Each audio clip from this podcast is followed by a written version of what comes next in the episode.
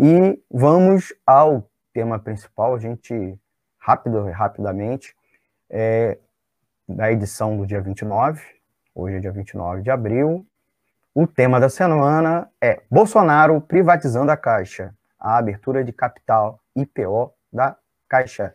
Estamos aqui com o Bruno Teixeira ao vivo, participando ao vivo, é, respondendo as nossas perguntas e de vocês ouvintes, tá bom?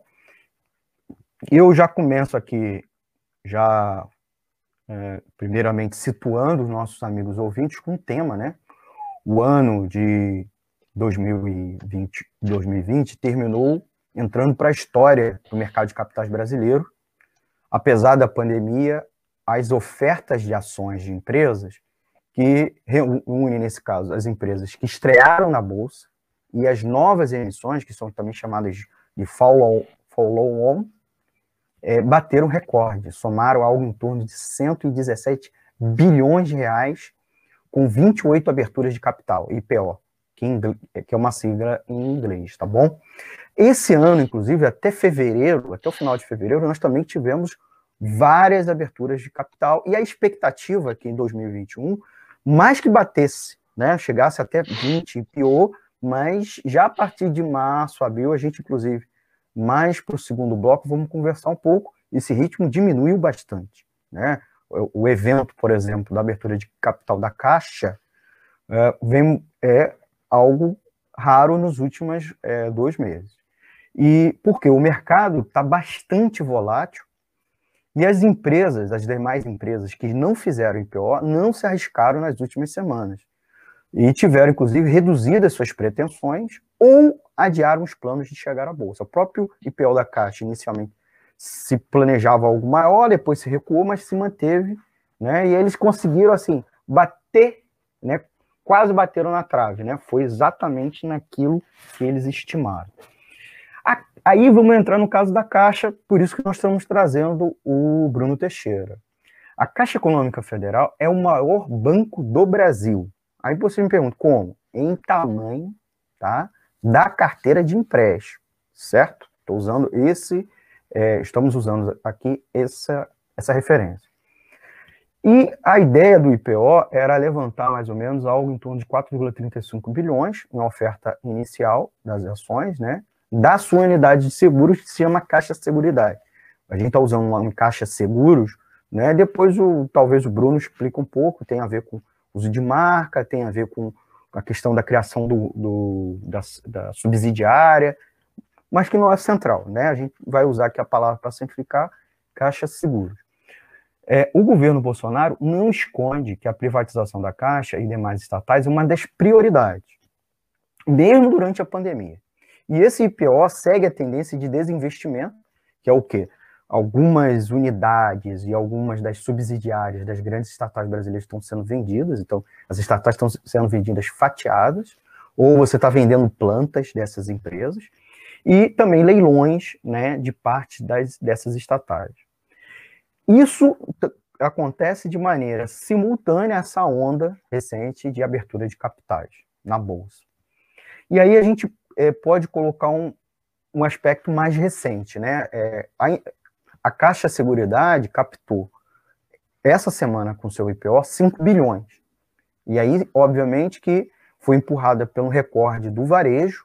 Aí a gente pode falar, inclusive, depois, ou vocês estiverem ouvi ouvindo, podem colocar nos comentários, gerente vendendo ações, vendendo participação, né? É uma, o mercado, houve uma pressão para fazer, inclusive, esse IPO dar certo. E, portanto, o IPO foi concluído na terça-feira. Com isso, se tornou o maior, o segundo maior IPO deste ano até agora, atrás da CSN Mineração, que captou 5,2 bilhões em fevereiro. Os, os investidores de pessoa física ficaram com 55% da operação, que foi a única de março para cá. Então, eu, precisou, eu precisei frisar essa questão de como o mercado já revertar, mudou a onda, né, com relação. É, e foi fechado, de certa maneira, com um desconto, aí a gente pode falar um pouco depois.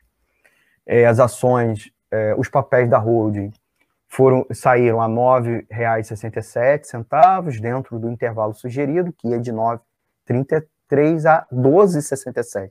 Então foi quase, né, na parte mais baixa do intervalo. E o mercado segue muito volátil. E aí a gente precisa entrar em alguns elementos, inclusive que a gente trouxe o Bruno, né? Os funcionários da Caixa se mobilizam bastante, vem se mobilizando bastante contra a venda dessa parte rentável da empresa. E aí a gente se colo coloca algumas questões importantes, né? O IPO é uma... O que é o IPO? Né? O, que, o que vem sendo na prática? É... Quais são as consequências? O IPO é uma privatização da Caixa de outra forma, de uma, uma maneira... É, de maneira suave, enganando, né? ou não, não é uma privatização. Os recursos arrecadados vão melhorar os serviços à população? Aí a gente pode entrar no outro aspecto. Por que o Brasil vive esse recorde de IPOs mesmo em momentos de profunda crise econômica? E aí, é, eu já eu vou trazer a Thaís. Você quer ter a honra de fazer a primeira pergunta? É, eu acho que o Almir deu uma resumida em tudo que a gente pensou em discutir com o Bruno hoje, mas vou tentar organizar, porque se ele for tentar responder tudo junto, vai ficar meio bagunçado, né? É. Então, primeiro explica pra gente o que, que é esse IPO. O que, que é um IPO, o que, que é uma abertura de capital, é, e, e, por que, que a Caixa está fazendo isso? Assim, que função que, que isso tem, pelo menos na justificativa da Caixa? Vamos só para começar, só para esquentar. É, boa noite novamente, né? É, bem, o que, assim, o Balmir já tocou nos principais aspectos do que é um IPO, né? Mas assim, sendo muito é, sintético, até para não entrar muito em tecnicidades, é basicamente o IPO é basicamente a estreia de uma empresa na bolsa de valores, é quando ela abre o seu capital e começa a comercializar suas ações, né? Então, é, nesse caso, o, a Caixa fez o IPO da Caixa Seguridade, né? É, ou seja, ela vendeu ações no mercado a partir de, um determinado, de uma determinada forma, seguindo um determinado rito do IPO. É, e, e, hoje foi o, vamos dizer assim, o dia que ela começou a ser comercializada no mercado de fato, né? O processo é um pouco longo, então você teve num primeiro tempo, num primeiro momento, a, a, a abertura para que o IPO ele é quase como se fosse um o mercado de capitais já é quase que um cassino, né? Uma forma, uma aposta. E o IPO ele é uma expressão disso, né? Então você quer, tem lá seu dinheirinho, né? No caso, o, o investimento mínimo na caixa era mil reais, a pessoa é, pegava esses mil reais e compra e é, fazia uma reserva de ações, como o Almir falou, né? Você não tem um valor ainda especificado da ação no primeiro momento. Você tem aquele aquele range lá que pode ser atingido. Então as pessoas vão comprando, né? E aí quanto mais pessoas tiverem interesse, mais, vamos dizer assim, vai ser valorizado aquela ação. Então quanto maior a reserva, é, quanto mais procura a reserva, maior o valor da ação. Ou seja, se você tem é, o, o Almir colocou, né? Ah, de 9 era o range que eles estavam procurando, né? Era de 9 a 10, mais ou menos. Eu tô até aqui com. 9 a 12. Os, 9 a 12, desculpa, isso mesmo. E ficou bem abaixo, ficou bem próximo ali do piso, né? Não chegou no teto. Ou seja, de fato, a procura talvez não tenha sido muito grande. Quer dizer, foi grande, né? Você teve 150 mil pessoas que compraram. É, mas é, você tem então esse processo de abertura de capital Aí tem uma coisa interessante que reflete da privatização, né? Primeiro, essa oferta de ações, ela é uma oferta secundária, o que significa as ações que estão sendo distribuídas são ações já dos acionistas, né? Ou seja, as ações que estão sendo vendidas eram ações de fato da Caixa, porque a Caixa, Seguri... a Caixa Seguridade, ela já era uma é, divisão entre, já tinham dois acionistas, né? A CNP, que é uma, é uma empresa francesa, e a própria Caixa, né? É, a Caixa como sócio minoritária, mas controladora. E das ações da Caixa foram repassadas para o mercado, né? Foram vendidas 17,25%. Então, é, o que significa esse, esse, lance da oferta, da oferta secundária? Significa que o dinheiro que entrou, ele não é para melhorar ou capitalizar a caixa seguradora. Por quê? Porque as, as, pessoas geralmente fazem IPO por quê? Uma empresa resolve fazer um IPO por quê? Porque quer aumentar o dinheiro da empresa para fazer mais investimentos, qualquer coisa parecida. É, e aí, geralmente, você né, vai ao mercado de ações e capta o recurso. E nesse caso, a Caixa fez o quê? Uma oferta secundária. É, esse dinheiro não vai para a Caixa Seguradora, vai para a própria Caixa, para o acionista. Né? É, ou seja, as pessoas foram comprar ação e esse dinheiro não vai para melhorar o serviço da Caixa Seguradora ou qualquer coisa parecida, vai para a Caixa. E por que, que a Caixa está atrás desse dinheiro? A, a Caixa diz que é para melhorar a transparência, abrir o capital faz com que as coisas melhorem, é, porque você coloca mais olhos, o mercado controlando a empresa e etc. Né? Mas o fato é, é um dos elementos fundamentais é que a Caixa quer passar quer pagar o, os IHCDs, quer passar mais recursos para a União e quer fazer isso através de, principalmente do pagamento dos IHCDs, que são os instrumentos híbridos é, de. Como que, é, como que era o nome mesmo? IHCD era instrumento híbrido de capital. Bem, eu não lembro agora, mas basicamente IHCD é um título que o governo emite para você capitalizar uma empresa pública, né? Então, você tem pelo menos uns quatro IHCDs que a Caixa vem pagando para o governo, não precisaria pagar, mas é uma forma, vamos dizer assim, de repassar esse dinheiro de alguma forma para a União. E, o, e, a Caixa quer, quer passar esse, né, a Caixa quer repassar esse dinheiro para o governo, porque com a crise econômica, entre outras coisas, o, dinheiro, o governo está correndo atrás de tudo quanto é lugar para fazer caixa para conseguir bancar superávit para pagar juros da dívida pública. Então, no fim, a abertura de capital da Caixa Seguradora está a serviço fundamentalmente da, da do repasse desses recursos eventualmente vão ser repassados para a União para que ela consiga bancar o superávit, ou seja, esse dinheiro não vai ser reinvestido necessariamente é, em serviços para os trabalhadores ou para aumentar é, para aumentar os recursos é, da empresa, mas sim provavelmente para ser é, pra, vai virar dinheiro para banqueiro a partir do pagamento da dívida pública. Vocês estão ouvindo Economia Fácil, conversando com Bruno Teixeira e participando comigo aqui da entrevista é a Thaís Rabelo. A gente tem várias perguntas aqui dos ouvintes, já comentários, muito legal. Vou mandar um abraço para o Sérgio Silva Ferreira, o Marcos Medeiros, o Milton Cabral Abraão, né, o Rodrigo Pérez, a Wellington me pediu, manda meu abraço. Eu já mandei, um Abração, El. Não, marca um abraço, um beijo. E o Renan Rebelo. Que o outro fica economizando o abraço, pode? É, então. É... é... o Renan Rebelo mandou um like. Eu queria pedir quem estiver nos assistindo, ou inclusive fez comentário, aperta o botão like aí também, tá bom? É, o Bruno, segunda pergunta, e tem muito a ver com os comentários dos nossos ouvintes. Uma coisa uma coisa é, sem dúvida nenhuma, o que o governo espera e também o que o governo diz para a população. Né? Você já, inclusive, falou um pouco isso.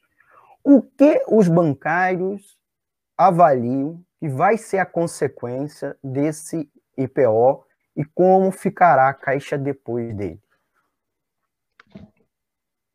É, essa, essa é uma questão fundamental, porque, como vocês já até colocaram, para a gente o, o IPO aí reflete um processo de privatização que já está em curso em vários outros outras estatais.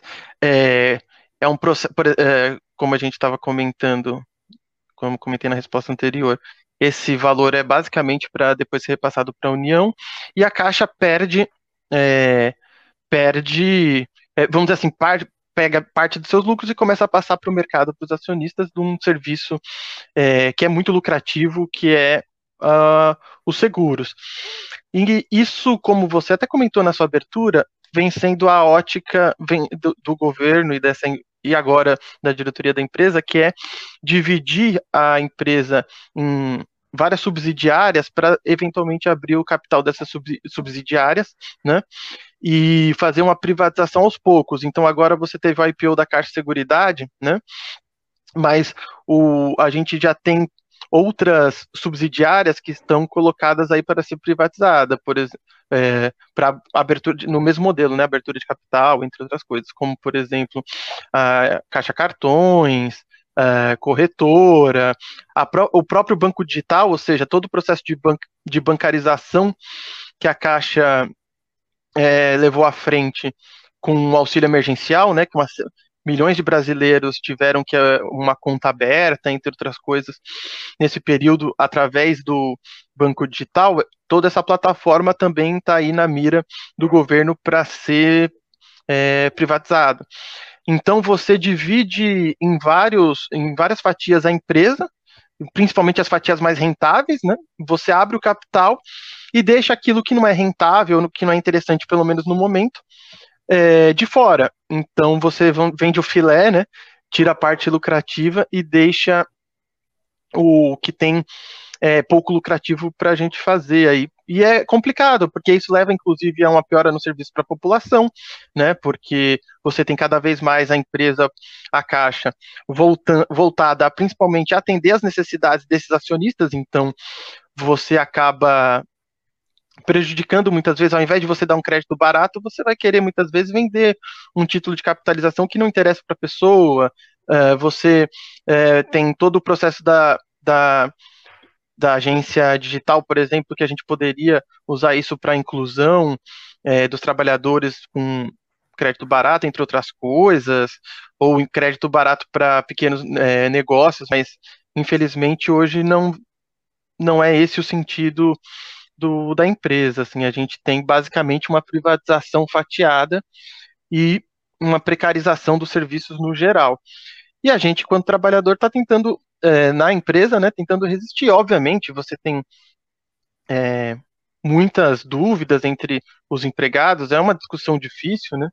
É, muita gente hoje, é, enquanto, vamos dizer assim, a gente tem um processo de resistência dos trabalhadores, a gente teve paralisação esses dias, né, contra o, a abertura de capital, você ao mesmo tempo tem o banco com contrapressão, pagando é, comissão por venda de seguro, incentivando as pessoas a fazerem a venda do, das ações, entre outras coisas, né? Então você tem, às vezes, é, você tem muitos empregados também que acabam sendo ganho para a discussão da empresa, e isso dificulta mesmo a nossa luta, porque você tem que ir desmistificando é, todas essas questões, né? Mas eu acho que é, eu acho que assim a gente tem feito o que é possível para resistir a esse processo, mas de fato a gente vê uma privatização aos poucos, né, na caixa. É interessante que você já puxou que eu ia perguntar, porque assim, primeiro comentando, né, eu trabalho numa empresa mista também e para mim é muito sensível. Quando eu entrei, ah, era um banco de mercado com espírito público. Agora, conforme esse processo vai avançando, o espírito público virou alma penada, porque assim, a cobrança interna é que, que se comporte como banco público, lucro acima de tudo, lucro é o mais importante, o atendimento é, as necessidades dos clientes é uma das últimas prioridades da, da agência, ainda que os funcionários tentem resistir a esse, a esse processo. E me chamou muita atenção vários relatos que eu vi de colegas da Caixa Econômica sobre essa meta de, de venda de, de reserva de ações da BB, da BB Seguridade, né? Porque na, como não estava tão fácil de vender, a, a meta foi cobrada dos próprios funcionários. Então, tinha uma pressão muito grande para os próprios funcionários comprarem as ações, ou seja, para os próprios funcionários contribuírem para a privatização da empresa. Assim, é uma coisa muito cruel. É, e nesse contexto, acho que o Bruno já introduziu um pouco o assunto, mas eu queria que ele comentasse um pouco, até porque já teve, já teve algumas perguntas no chat aqui sobre isso. Que, que é, assim, para quem não sabe, a maioria dos sindicatos, maioria esmagadora dos sindicatos bancários do Brasil são dirigidos pela Contraficute, é uma das categorias com mais tradição sindical, mas que ultimamente está um pouco mais bagunçado.